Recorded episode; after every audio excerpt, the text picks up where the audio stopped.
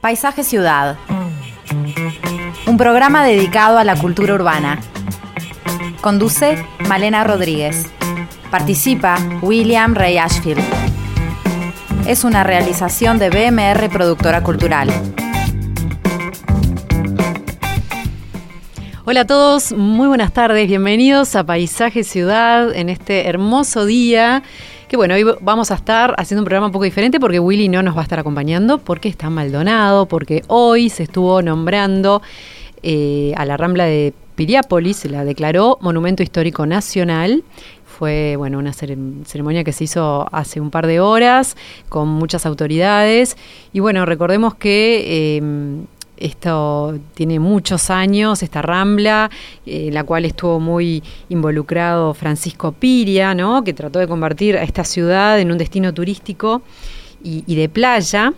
Y bueno, la rambla fue inaugurada en 1916, tras un año de construcción, eh, que fue bueno, impulsado por este empresario.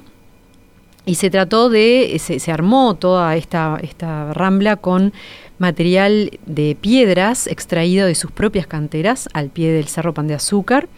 Bueno, es un lugar hermoso, como ya saben, muy pintoresco, rodeado por, por casas eh, que tienen muchas de ellas un estilo art déco, eh, que fueron construidas en muchos casos pensadas para ser eh, hoteles en la década de los años 30. Y bueno, la Rambla es una parte muy emblemática de toda esta época que bueno, que también eh, muchos eh, sabrán que, en esa época también había un tren que pasaba por allí, que era bueno muy emblemático, que funcionaba eh, al costado de la costa. Y bueno, es una manera de darle un, destaque a esta, a esta rambla tan pintoresca que me imagino que también hay todo un tema de cuidado especial al, al tener esta declaratoria. Pero bueno, hoy vamos a estar hablando de temas de arquitectura, vamos a estar hablando justamente del concurso, que es un mecanismo de, mm, para, poder emprender grandes obras, un mecanismo muy antiguo que, cuyos orígenes se remontan al Renacimiento, em, un modelo que se ha ido desarrollando cada vez más para producir buena arquitectura, que tiene muchas garantías, porque hay un jurado que, que decide qué es lo que, cuál es la, decisión a tomar. Y en los últimos 100 años Uruguay utilizó mucho este, este mecanismo como instrumento para dar forma a la mejor arquitectura y también a la ciudad. Por su enorme potencial, el concurso se convirtió simultáneamente en una fuente muy fuerte de anhelos, pero también de frustraciones cuando estos eh, concursos no se materializan. Em, hay bueno muchos ejemplos de, concursos que uno puede ver en la página em, de la Facultad de Arquitectura, eh, justamente que, está dedicada a los concursos y uno puede ver ahí que hay muchos que se han realizado, otros que no, otros que están pendientes, como las pioneras en Agraciada de General Luna, que se hizo esta plaza eh, que apuntó a ser un reconocimiento de los aportes realizados por muchas mujeres, eh, o la sede de la CAF, que queda aquí cerquita, que la vemos desde aquí. Em, donde hoy también está Funfun y la Cinemateca Uruguaya. Bueno, son eh, eh, algunos ejemplos de, concursos. Pero vamos a estar adentrándonos más en este tema con eh, Cristian Kucher, nuestro columnista estrella, que hoy nos va a estar acompañando a lo largo de todo el programa, va a estar hablando de estos temas y vamos a estar hablando también con un arquitecto muy joven que se ha especializado mucho en concursos, incluso está con concursos internacionales en Corea y nos va a estar em, hablando justamente de, de, estos temas, que es Juan Montanz.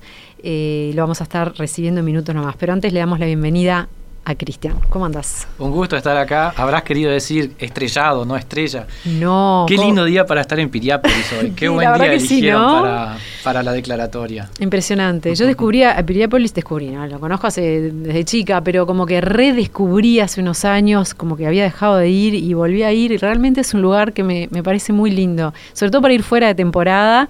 Eh, es muy pintoresco, muy raro, muy ecléctico también. sí, sí tiene como muchas cosas, ¿no? Como un cierto misterio también.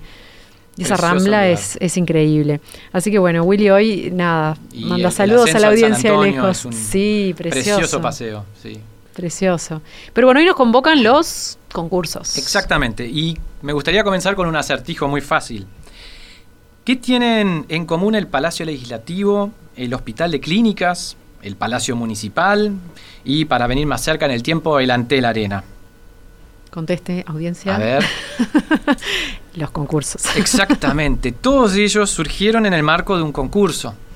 Es decir, fueron el resultado de una competencia en la que participaron contendientes, aspirantes a que sus respectivas propuestas fueran elegidas por parte de un jurado como la mejor de todas. La lista de obras este, que podríamos empezar a enumerar, eh, de obras surgidas este, a partir de un concurso, ya sea nacional o internacional, es muy larga, pensando en, la historia y la, la tradición de concursos en el propio Uruguay. Por citar algunos ejemplos, podríamos nombrar la sede central del Banco República en Ciudad Vieja, que a través de esa clasicidad y monumentalidad busca transmitirnos ideas como la de solidez, eh, seguridad, virtudes más que importantes si pensamos en una institución como la de un banco. Sin duda, ¿no? Que da esa imagen, ese edificio tan contundente. O podríamos pensar en la sede 19 de junio, también del Brow otra obra eh, surgida en el marco de un concurso. 18 de julio, ¿no? En 18 de julio, frente a la Plaza de los 33, o la Plaza de los Bomberos, como se la conoce, que con, esa envolvente acristalada podría interpretarse como la expresión de, una institución moderna y transparente. Otros valores, otras virtudes de otro tiempo que, también parecen muy adecuadas para una institución como un banco. Eh, Hablando de modernidad, podríamos mencionar edificios como por ejemplo el que alberga actualmente el IPA sobre Avenida del Libertador, o alguno de los tantos liceos, joyas de la arquitectura moderna de mediados del siglo XX, como lo son por ejemplo el Liceo Miranda o, el Zorrilla. O como caso reciente podríamos destacar, por ejemplo, el nuevo sanatorio del Banco de Seguros del Estado, innovador en varios aspectos vinculados a la arquitectura dedicada a la salud y al bienestar, para plantearlo en un concepto que va más allá de la idea de, un lugar al que uno acude para curar enfermedades. Y para, no limitarnos únicamente a, lo edilicio, podríamos también referirnos a intervenciones en el espacio urbano, como la plaza donde nace la escollera Sarandí, por ejemplo, o la plaza Primero de Mayo frente al Palacio Legislativo, ahí por General Flores o el memorial en recordación a los detenidos desaparecidos en el Parque Bas Ferreira sobre la ladera del cerro, o el memorial al holocausto del pueblo judío en la Rambla, ahí frente al club de golf. Por lo tanto, podemos decir que el concurso es un mecanismo que no solo tiene una rica y extensa tradición, sino que además ha jugado un rol protagónico a la hora de dar forma al paisaje de nuestra ciudad. No nos imaginamos Montevideo sin el Palacio Salvo, y sería muy raro imaginarse la zona del puerto sin el edificio de la aduana, con esa torre coronada por la tan característica cúpula. También estas obras son obras surgidas este, en el seno de un concurso. Concursos eh, que en muchas ocasiones fueron acontecimientos culturales que permitieron además instalar ciertos temas en el centro del debate disciplinar para reflexionar colectivamente y para buscar respuestas a preguntas que generalmente trascienden, van más allá de lo disciplinar y por eso se transforman muchas veces en acontecimientos culturales. Eh, preguntas que pueden ser tan desafiantes como lo es, por ejemplo, pensar la ciudad del futuro. ¿Cómo nos imaginamos la ciudad del futuro? ¿Cómo nos imaginamos cierta zona de la ciudad en los próximos años? ¿Y qué podemos hacer para que eso se haga realidad. Ni más ni menos que eso era lo que se proponía pensar, por ejemplo, el concurso internacional de ideas que se generó en el 2018, hace poco tiempo, en el marco de la relocalización del mercado modelo, para ver cómo aprovechar esa situación de, de vacancia funcional, digamos, y para transformar todo un barrio de una manera innovadora y creativa, convirtiéndolo en un lugar que fuera atractivo para vivir y para trabajar allí.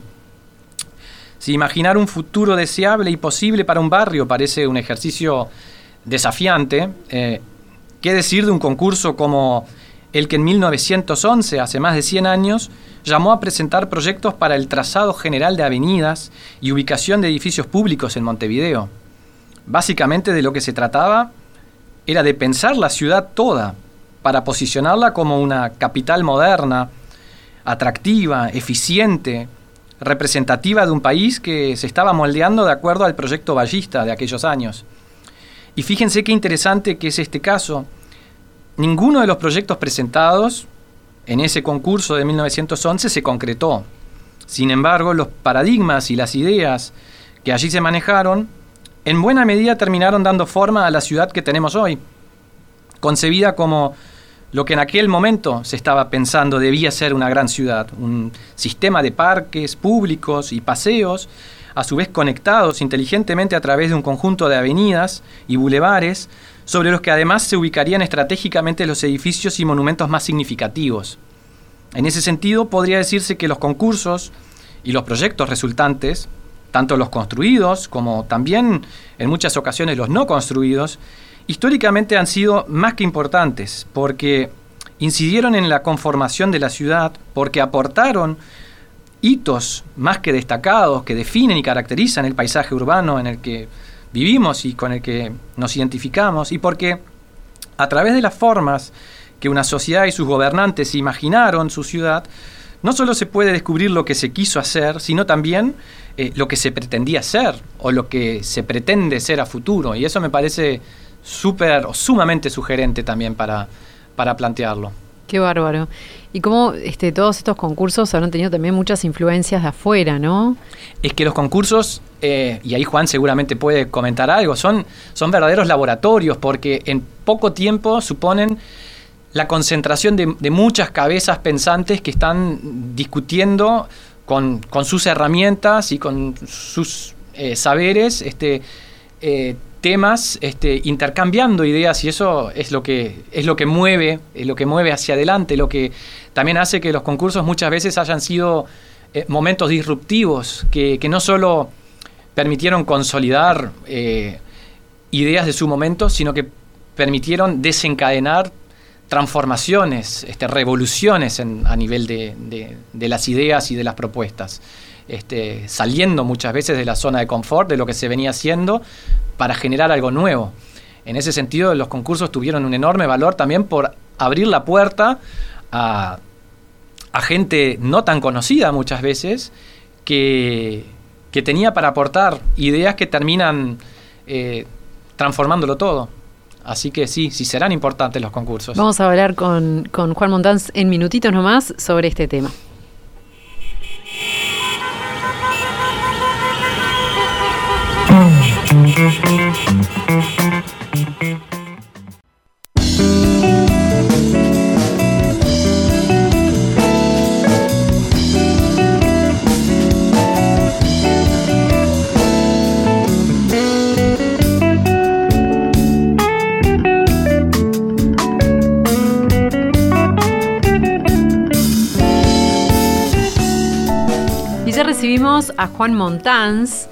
muy joven, 27 años, arquitecto por la Facultad de Arquitectura, Diseño y Urbanismo de la UDELAR y maestrando en arquitectura con especialización en vivienda y hábitat en la misma institución. Es docente en la cátedra de Historia de la Facultad y socio fundador del estudio MF Arquitectos, dedicado fundamentalmente al desarrollo de proyectos de vivienda en Uruguay y Seúl, en Corea del Sur.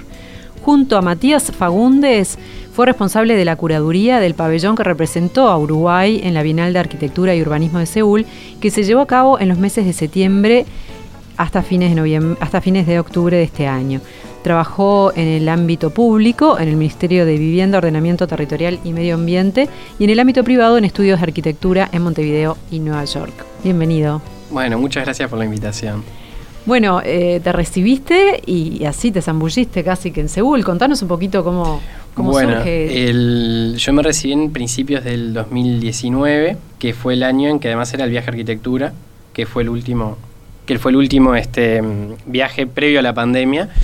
Y, bueno, en el viaje, que es una experiencia maravillosa, una, uno de los lugares que visitamos fue Seúl, también viajé con el que es ahora mi actual socio, Y, allí este, hubo una introducción por la Sociedad de Arquitectos, nos mostraron un poco lo que estaba pasando en la ciudad. Es una ciudad que está procesando muchos cambios en su forma de vivir y de concebir la ciudad, en especial en, en lo que reclama ya la población a nivel de calidad de vida, calidad espacial, de espacios públicos.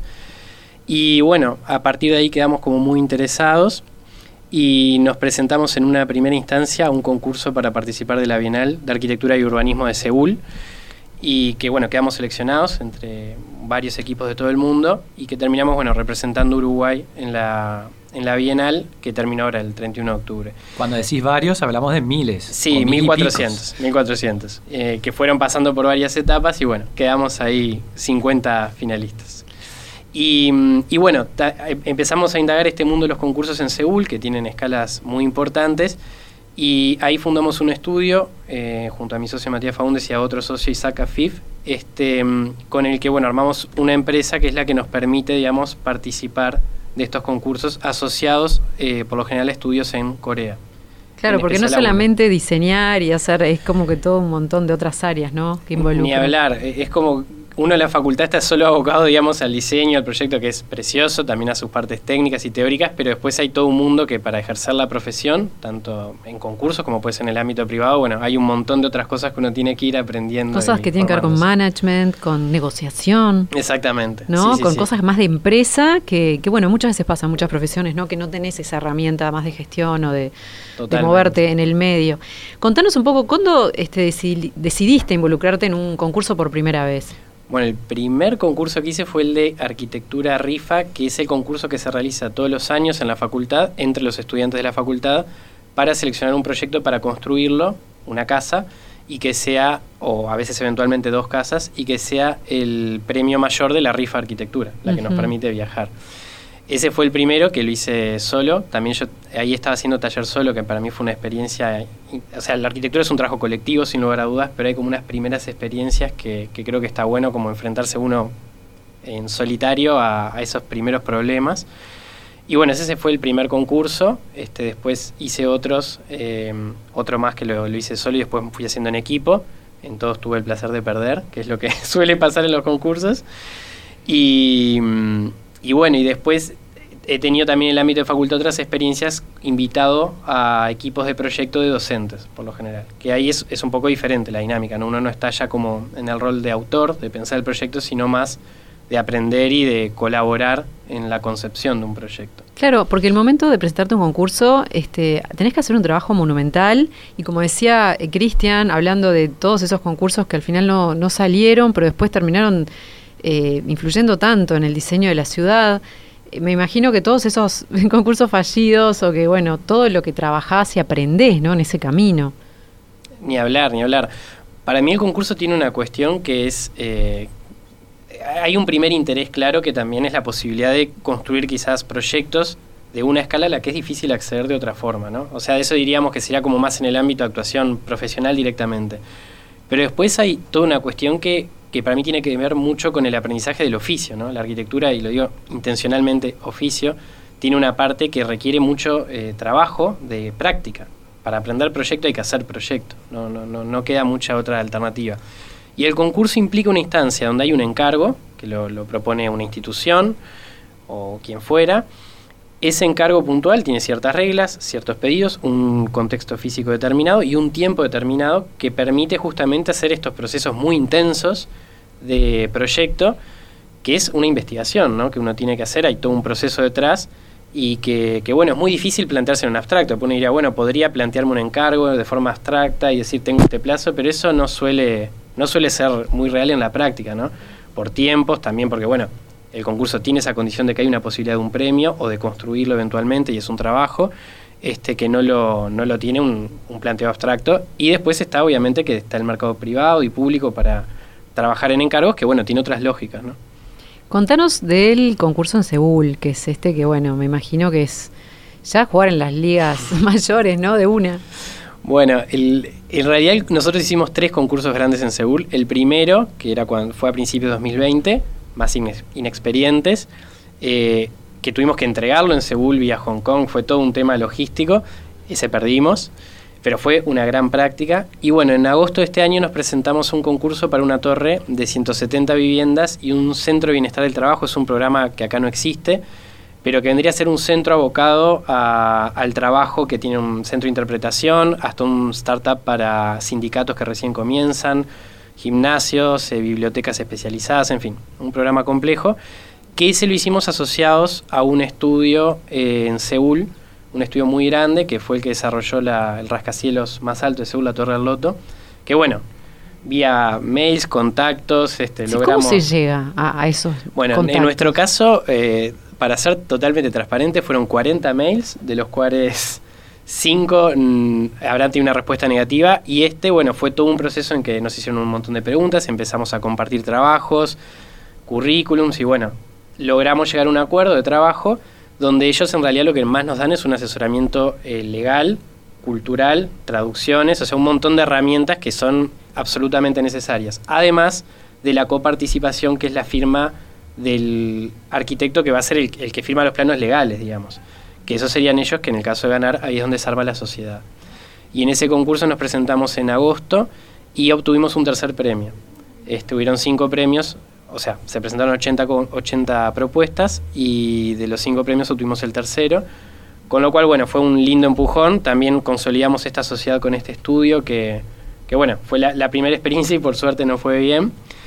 Y eso es muy importante siempre, ¿no? Esas asociaciones. Son esenciales. El territorio. El, trabajo en equipo eh, con este estudio fue increíble porque uno aprende un montón de cosas desde normativas de incendio que uno nunca pensaba que iba a poner, hasta factores culturales que ni consideraste. ¿Cómo que, por em, ejemplo?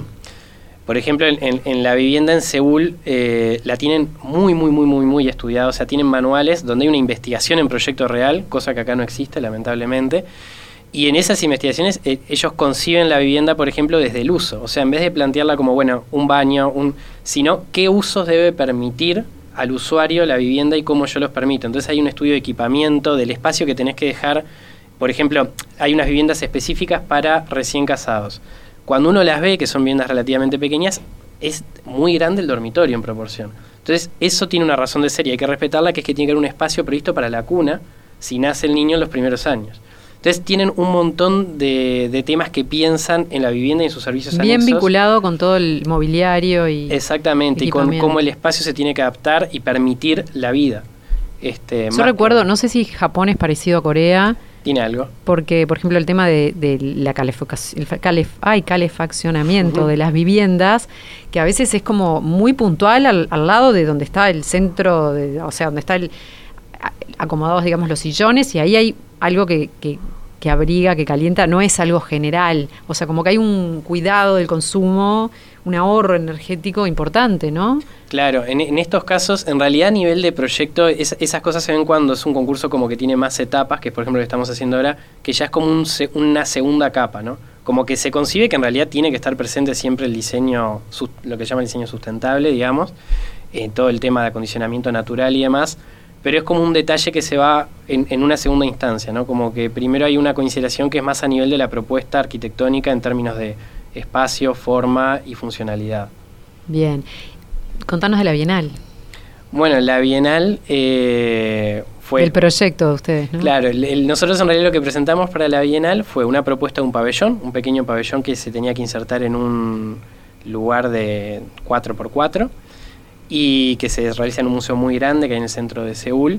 Y además tenía que tener un proyecto detrás, podía ser construido o no. Nosotros presentamos nuestro proyecto de tesis de grado, que trabajó sobre el tema de las cárceles, y, y bueno, y quedamos seleccionados. Este, y bueno, después arrancó todo el reto de la construcción.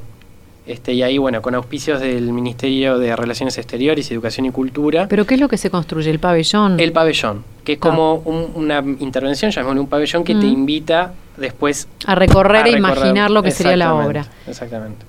Es, es, como un. Vendría a ser, en realidad, ellos lo llaman como un, artwork, como una cosa más escultórica que genera una experiencia que después, bueno, la idea es que se amplíe un poco a nivel de, qué proyecto tiene detrás, de dónde sale eso. ¿Y por qué, por qué ese tema? El tema de cárceles. Bueno, eso fue una... En, un periodo de crisis eh, previo al trabajo final de carrera, que es, bueno, seleccionar eh, en qué vas a trabajar, ¿no? En qué programa. Y bueno, ahí eh, nosotros estuvimos manejando un montón, de, proyectos, pensamos mucho en vivienda también, y en un momento surgió el tema de la cárcel, en realidad por una cuestión que veíamos que es un programa que está en una, en una emergencia nacional, ¿no? mundial inclusive, y que desde la academia, desde la disciplina, no se, ha, no se ha pensado mucho, por no decir muy poco. Este, entonces, bueno, nosotros ahí empezamos como a hacer una pequeña indagación de, a nivel histórico, pero también que se había pensado acá y que se había hecho. Y nos encontramos que había un proyecto que había trabajado, que fue el que fue para la Bienal de Venecia, de hecho, hubieron ya dos bienales con temas de cárceles, y bueno, ahí lo empezamos a analizar y nosotros en realidad entendimos que teníamos como otra visión, otra idea, y con eso terminamos de decidirnos en realizar ese proyecto que lo hicimos junto con asesoramiento del comisionado parlamentario, que estuvo buenísimo para darle un poco de una inyección de realidad, que también es necesaria en ese programa especialmente. Y bueno, se nos fue un poco de escala porque fue una cosa muy gigante muy grande y compleja, pero bueno, contentos. Y bueno. Ustedes plantean como una torre, ¿no? ¿Cómo, es bien este? No, la, cárcel, el proyecto en realidad es más horizontal y lo, en realidad la, esencia del, proyecto, lo que planteamos nosotros es... ¿La torre es el pabellón nomás? O? Sí, es una pequeña torrecita. Lo que planteamos en realidad eh, a nivel como de concepto es estudiando los nuevos modelos carcelarios, lo, digamos, lo, lo que está más vigente que es esta cuestión de reproducir lógicas del afuera en el adentro, ¿no? que lo que pasa en el adentro sea un, un micromundo del afuera. Entonces la pregunta esencial fue cómo un edificio podría responder a lógicas urbanas, o sea, recrear como una mini ciudad a la interna del edificio. Esa fue como la, la, la, primer, el concepto fuerza. Como para darle más funcionalidad, darle... Sí, y darle esa cuestión de que, de que parezca una ciudad, ¿no? De que cuando quienes están viviendo allí, que es, un usuario muy particular, es un usuario que está en la arquitectura a la fuerza, ¿no? Que eso no suele pasar en cualquier edificio, y eh, en unas condiciones muy particulares, cómo vive en ese espacio y, y, cómo se recrean esas dinámicas que nosotros vivimos en la ciudad en el día a día a una escala muy pequeña, ¿no? Claro, nunca se pensó en, esas lógicas, ¿no? Eh, espaciales. O probablemente se pensó o se asoció a la cárcel más con la idea del aislamiento, cuando en realidad el tema de la socialización también tiene que ser pensado mm. en medio de ese aislamiento, ¿no? Claro, o sea, las concepciones que había hasta el momento vienen siendo muy desde Foucault en adelante, este, bueno, Foucault como, como pensador al contrario, ¿no? Pero yo, todo el tema del panóptico de Benham, demás, que era esta cuestión de pensar la cárcel como una cuestión eficiente del control, ¿no? Este, donde en realidad era una institución de, control y castigo. Entonces, eh, esa concepción en realidad no, ha cambiado mucho cuando uno la analiza en, la contemporaneidad. Y ahí es donde, bueno, nosotros pusimos el foco en que tendríamos que repensarlo, ¿no? Claro. Sí, es, eh, es muy fuerte, ¿no? Este, ese, como que uno no piensa en ciertas cosas que están determinando otros comportamientos y, exacerbando ciertas condiciones que tal vez podrían ser mucho más suavizadas, digamos. Tal cual.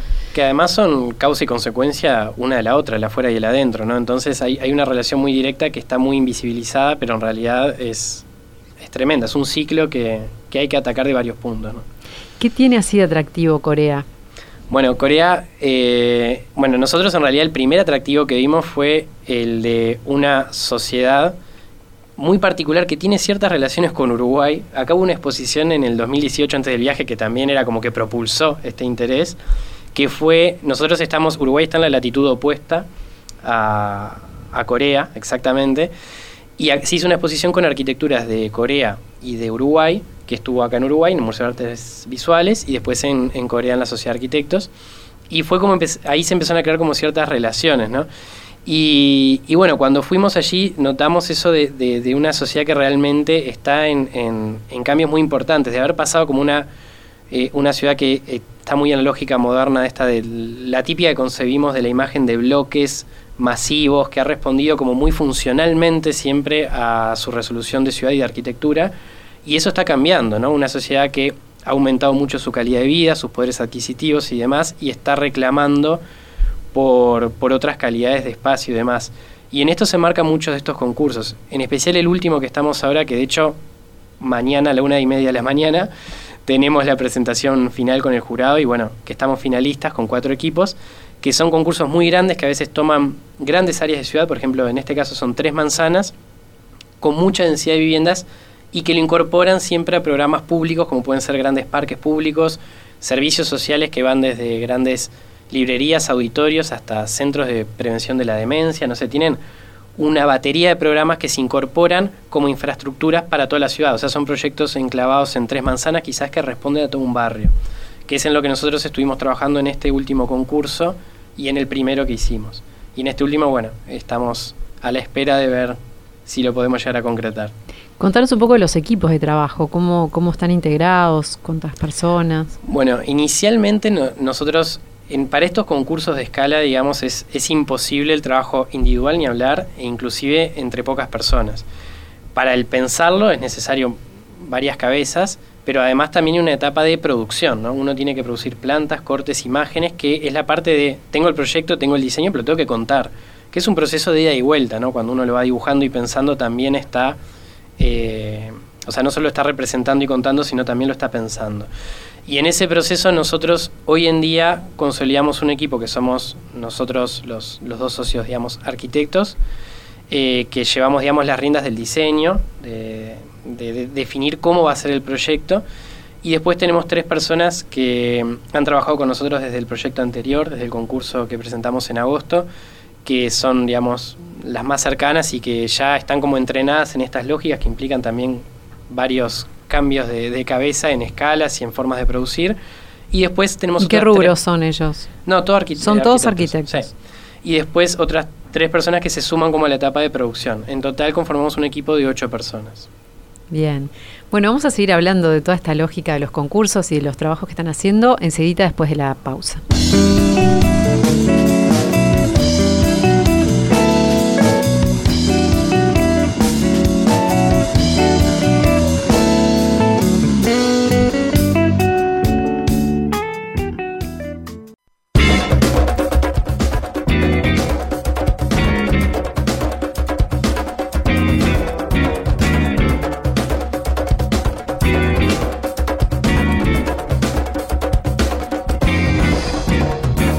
Seguimos escuchando a Beto Ponce, nuestro socio musical en Paisaje Ciudad. Ahora estamos con el tema Mon Amour. En el bloque anterior escuchábamos el encuentro.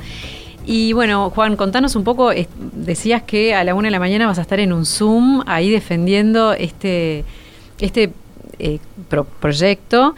Eh, Corea queda muy lejos, a otras horas. Eh, qué nervios, ¿no? Sí, bueno, uno de los temas de trabajar con Corea ha sido la diferencia horaria, que tiene sus cosas muy buenas y las muy malas. La mala es esto, que bueno, las, las reuniones suelen caer, la presentación esta es a la una y media de la mañana, que es la, la una y media de la tarde de allá. Y la buena, digamos, es que siempre como que hay un ciclo de trabajo de 24 horas, ¿no? Cuando uno está acá eh, trabajando y avanzando, termina de mandar el mail al final de la jornada y bueno, lo retoman cuando uno está durmiendo eh, allá y bueno, se genera un ciclo que en realidad es bastante bueno de trabajo y además uno puede producir mientras el otro está durmiendo. No se siente como que lo están apurando y presionando de atrás. Pero bueno, tiene eso de los horarios y bueno, sí, ahora hoy vamos a defender ese proyecto frente al jurado. Se va a pasar un video que tuvimos que mandar donde explicamos el, proyecto, nuestras ideas, eh, imágenes y demás. Y bueno, ahí el jurado después tiene carta abierta para hacer preguntas, que es un jurado coreano e, e internacional. Todo en inglés, súper fluido. Todo en inglés. Hay que manejarse. sí, para agregarle un, grado más de nerviosismo en inglés. Pero bueno. A, mí, a mí me, da ganas de preguntarte lo siguiente. No sé cuántos, cuántas decenas de millones de coreanos hay en Corea, pero seguro que hay muchos y hay muchos arquitectos seguramente también en Corea. ¿Por qué pensás que un estudio coreano quiso asociarse con jóvenes arquitectos uruguayos? Bueno, es una buena pregunta. Eh, en realidad creemos que hay varios factores. El, primero es que en Corea es verdad hay muchos arquitectos. En proporción, no, no es lo que pasa en Uruguay, que tenemos una proporción de arquitectos per cápita tremenda, no, no es tan extendido. Pero sí pasaba esto mismo que veníamos diciendo del, tema de la ciudad, ¿no? que hay una vienen de una concepción de ciudad muy funcionalista, moderna y demás. A la arquitectura un poco le pasa lo mismo y está en este momento en ese nivel de recambio. Y Corea lo que tiene es que es una sociedad muy abierta a la colaboración internacional. Desde lo tienen como en, su ADN, que quizás para nosotros es, más raro, ¿no? Pero al contrario, lo que ellos buscan es eh, buenas ideas y pueden venir de donde sea. Entonces ha sido, es, es una sociedad muy abierta. A su vez, este estudio con el que estamos asociados tiene una característica que es que se dedica mucho al proyecto ejecutivo, que viene a ser el proyecto de cómo se va a construir un, un diseño, ¿no? Entonces, tiene mucho estas dinámicas de asociarse con estudios extranjeros. De hecho, para el rascacielos, la Torre del Loto en Corea, eh, lo hicieron con un estudio alemán, que fue el que produjo más el diseño. Entonces, bueno, eh, como que están muy abiertos a las ideas y, bueno, nosotros lo, lo, que hicimos, en especial en el concurso anterior, fue intentar repensar eso, ¿no? Proponer como cierta innovación a lo que se estaba pidiendo y que bueno, que fue al final lo que fue valorado dentro del concurso. Cuando vimos los fallos, que los, los fallos, después el jurado te da como una reseña de, sobre tu proyecto a los primeros premios.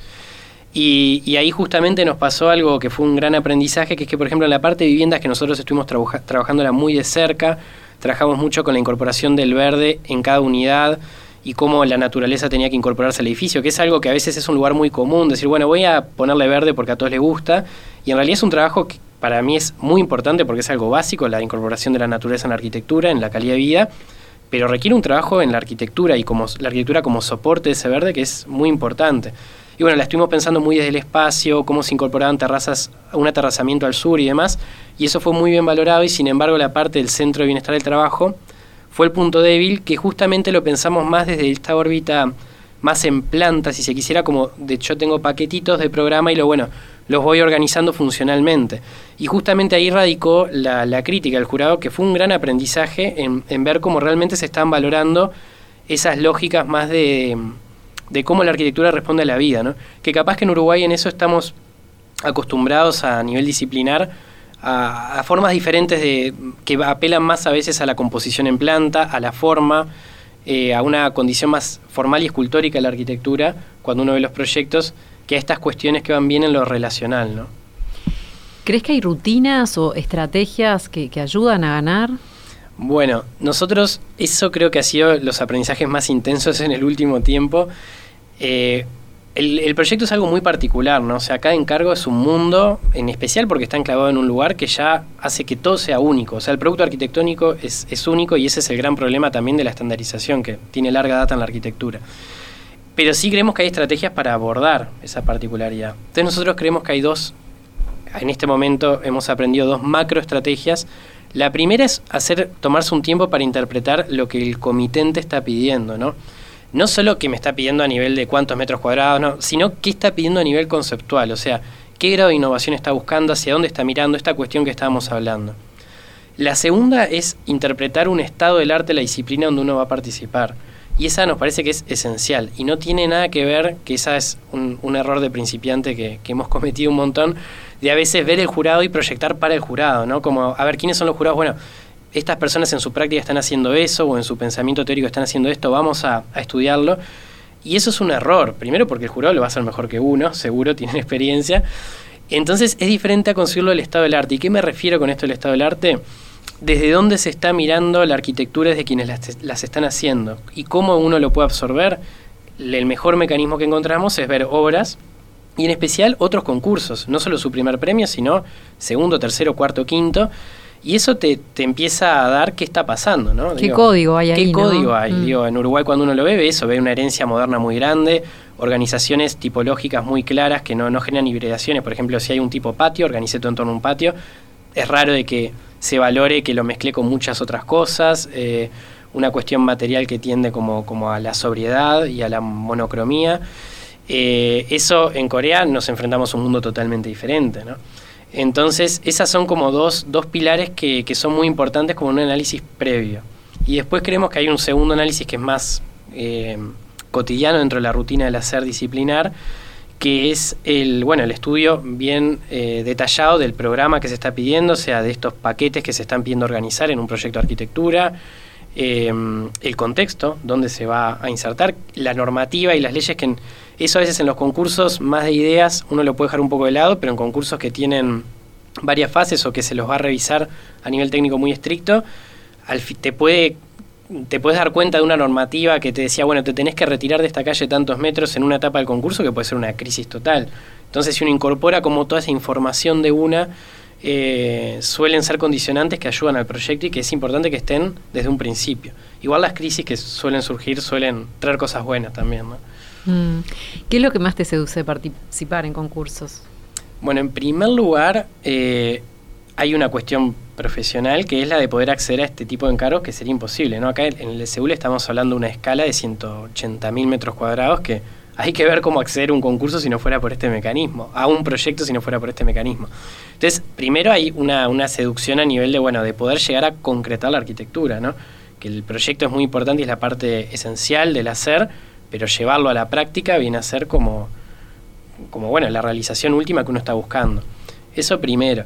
Y después está este aprendizaje del oficio, que para mí es muy importante, que es la posibilidad de eh, practicar en un periodo intenso el hacer arquitectura y que eso después es un aprendizaje que uno lo va a usar para todos los proyectos. Digo, nosotros ahora estamos trabajando en un proyecto entre medianeras acá en Uruguay, típico edificio de 10 pisos, en el que estamos aplicando el mismo diseño de fachada que fue el del tercer premio del concurso, que bueno, fue elogiado y que bueno, que lo, lo estuvimos estudiando muy de cerca. Entonces, todos esos aprendizajes que uno incorpora no quedan en la nada, ¿no? Son parte del bagaje que uno va construyendo de su práctica profesional. Y además también plantea preguntas macro a nivel teórico que son súper importantes. Eh, ¿Cuál es la ciudad en la que, cómo va a ser la ciudad, el Seúl del futuro y cómo van a, va a habitarla eh, las personas? Bueno, desde el proyecto es una respuesta a eso. Eh, ¿Cómo combinar densidades extremas como esto de en tres manzanas meter 1500 viviendas? Bueno, ¿cómo esa densidad la incorporamos porque es necesaria para una ciudad sustentable? Tiene que ser densa, para que sea vivible también y no sea una monotonía en masa de una arquitectura que solo responde a, a, lo, a lo, cuantitativo. ¿no? Eh, ¿Es una instancia eh, como reservada para unos pocos, que, que, que, unos pocos pueden realmente presentarse a este tipo de, de desafío o, o, es más democrático? Bueno, para mí es las dos, y lo digo por esto. Yo creo que los concursos, por su naturaleza, terminan estando reservadas a un público profesional determinado no están cerradas porque suelen, depende del concurso, hay concursos que son por invitación que te invitan a participar a ciertos estudios. Y después hay requisitos y demás. Pero bueno, en principio son abiertas, pero por sus escalas y sus características apelan a cierto público. Ejemplo, el concurso de arquitectura RIFA, el que hablamos al principio, es un concurso reservado a estudiantes. Concursos acá como el Antel Arena, por poner un ejemplo, es abierto, está bien, pero requiere una infraestructura y un equipo que no lo va a poder hacer cualquiera, por mejores ideas que tenga, pero las ideas necesitan eh, una concreción arquitectónica. Buenas ideas pueden tener muchos, cómo concretarlas es lo importante. Y eso necesita de equipos. Y, y a su vez, a veces hay otro tema que es la infraestructura que uno tiene que generar. Nosotros para participar en este concurso en Corea tuvimos que armar con un tercer socio una pequeña empresa en Estados Unidos, en Nueva York, que es la que se presenta al concurso, que tiene que tener ciertas características, tenés que generar estas asociaciones, o sea, todo eso genera que uno necesita recursos. A su vez, el equipo con el que trabajas eh, hay que pagarle también, excepto que vayas en sociedad. En nuestro caso, como no es una sociedad, eh, son horas que uno tiene que tener los recursos para pagarlas. Acá se usa mucho el trabajo honorario con el cual nosotros no, no estamos del todo de acuerdo y que es algo que, que, suele ser muy difundido y que bueno, no, nosotros no queremos ir por ese camino, digamos. ¿Te nutrís de algún tipo de vertiente artística para tu trabajo, algo que te guste especialmente? En realidad nosotros siempre que vamos a encarar un proyecto, es, es, como que el proyecto es un, un, método de aprendizaje muy intenso. El concurso y cualquier tipo de proyecto desde este punto de vista. Uno tiene en la cabeza un encargo. Y entonces, al tener en la cabeza ese encargo, sale como a nutrirse, a buscar eh, herramientas de otras obras realizadas o no, cómo resolvieron lo que uno se está planteando. Entonces, en realidad, siempre como que lo que estamos buscando no es una vertiente, sino cómo otro, de cualquier época, de cualquier contexto, resolvió el problema que yo tengo. Digo, tenemos que resolver, tenemos que hacer un puente eh, que una el nivel 1 y el 2, pero a su vez eso queremos que tenga actividad incorporada y que no sea solo un puente. Bueno, ¿cómo lo hicieron otros? Entonces uno ya va con el ojo crítico desde la visión proyectual a, a buscar esas ideas y tomarlas. Entonces yo creo que uno toma ideas. No obstante, en nuestra formación tenemos un, un, bagaje de que se nos imparte desde la facultad ciertas referencias, ciertos aprendizajes que es, es imposible sacárselo encima y está bien que así sea. ¿no? no, me refería capaz que si te gustaba mucho el arte o la música o el cine, por ejemplo. Bueno, el cine me encanta, sí, me encanta y, y, además creo que hay una relación cine y arquitectura muy, muy, muy lineal e intrínseca, ¿no? Este, había una exposición que había visto, que fue todo un ciclo de charlas de Reina Sofía, por ejemplo, que relacionaba también la pintura, el arte y la arquitectura con el cine en la obra de Hopper, ¿no? Y estaba interesante, el, el pintor neoyorquino, de los años 30 creo. O sea, para mí hay unas relaciones entre todas las artes que, es, que son muy importantes. Igual la, la, arquitectura tiene algo muy de la práctica y del oficio, que es como una... No, sabemos muy bien siempre dónde está parada, ¿no? Porque tiene mucha parte técnica, tiene mucha parte de, oficio, de arte, donde confluyen eh, un, montón de disciplinas, ¿no? También mi padre es pintor, eh, entonces... Él incluso participó en él, Seúl, él Participó, él en realidad nos hizo una acuarela para el proyecto de la cárcel, que fue como la acuarela conceptual. Y en realidad el, proyecto que presentamos para la Bienal, el pabellón, no es más que reproducir tridimensionalmente esa acuarela. Entonces está todo como muy intrincado ahí, mezclado, y, está buenísimo que así sea. Bien, algunas novedades quería comentar, ya vamos llegando al, final del programa. Eh, justamente el pabellón de cristal, la cafetería en el jardín del Museo Nacional de Artes Visuales fue premiado en el concurso de obra realizada edición 2021 de la Sociedad de Arquitectos del Uruguay eh, por la, categoría 2, arquitectura mínima. Eh, bueno, ahí estuvieron Rafael Alaniz Albano, Diego Seco Fole, Matías Colpieri Peri y Andrés Bonino. Em, la, Sociedad de Arquitectos del Uruguay lanzó la edición 2021 del ya tradicional concurso de obra realizada, reivindicando una vez más la obra construida como una de las modalidades de validación de la profesión y de reconocimiento de la labor de las y los colegas que la ejercen. Una, noticia que de un museo que, vamos habitualmente que fue premiado este pabellón de cristal. Y después yo te preguntaba el cine porque este fin de semana empieza el Festival de Cinemateca y bueno, siempre es interesante poder eh, acercarse a estas películas. Es el festival en su edición número 39, que se presenta en una versión reducida a la acostumbrada, pero con una buena cantidad de historias. Em, arranca este, este sábado con la apertura de eh, la película Saborí, la ópera prima de la directora María Alessandrini, y va a cerrar este festival el domingo 12 con 16 primaveras. Bueno, y hay un, un director, que una película de un director que a mí me interesa mucho, cineasta alemán Christian Petzold. Sí, ¿lo conoces? La película no la conozco. Pero el cineasta eh, es uno de sí, los no sé porque Undine es. Undine, sí. Undine se pronuncia, no sé qué quiere decir Undine nombre propio no, nombre propio. desconozco totalmente la trama, eh, pero me intrigó muchísimo. Bueno, él es el autor de películas como Phoenix y Bárbara, que son buenísimas. Mírenlas porque son hermosas en su fotografía, sus colores, todo, la trama, las actuaciones. Es, un grande Petzold. Es, es un gran, un muy joven también, este, ¿no? es un artista, este, cineasta muy joven, con un estilo muy sobrio. Y esta película es una reversión de una leyenda de la mitología griega que pone a una de las ninfas acuáticas, las ondinas, en el Berlín contemporáneo con una historia de amor actual de por medio. Así que promete, va a estar en Cinemateca el 4 y en Live 21 el 5 de diciembre. Y hay muchas películas más, así que no se lo pierdan porque realmente va a estar buenísimo.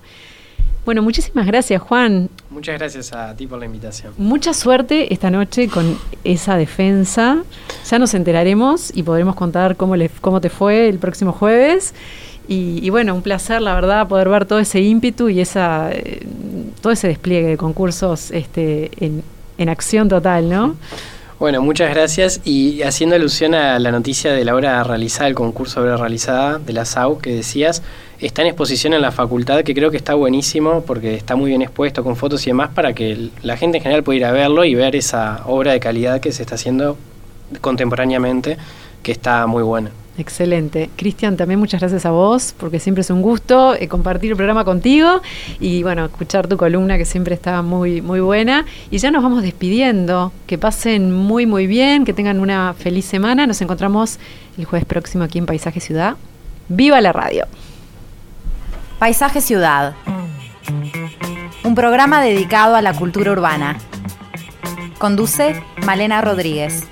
Participa William Ray Ashfield todos los jueves a las 14 horas con repetición a las 21 en Radio Mundo 1170 AM.